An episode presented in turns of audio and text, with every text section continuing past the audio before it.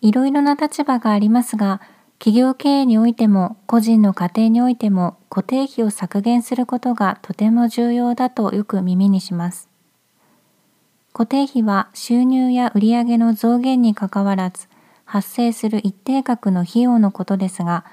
例えば個人でいうところの電気料金やガス、水道代などの公共料金、投資や住宅ローン、クレジットカードの年会費、固定電話、Wi-Fi、新聞代、住居費など挙げられると思います。固定費を見直してみると、今の自分にぴったりのプランや負担が軽くなる適した方法が見つかるかもしれません。状況によりますが、個人の生活に応用できることを挙げるとすると、さっきお話しした固定費の削減、また転職のチャンスが増える可能性があるという点でしょうか。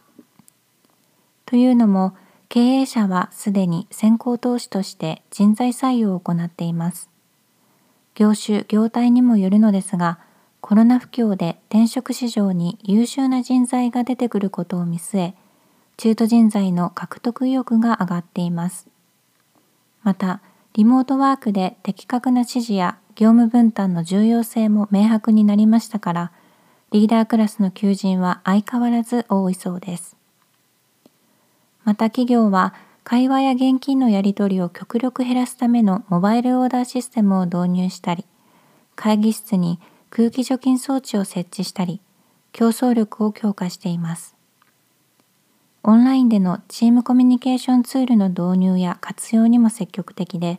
スラックやチャットワーク、LINE ワークスなどのツールを使いこなすことも今後重要になりそうです。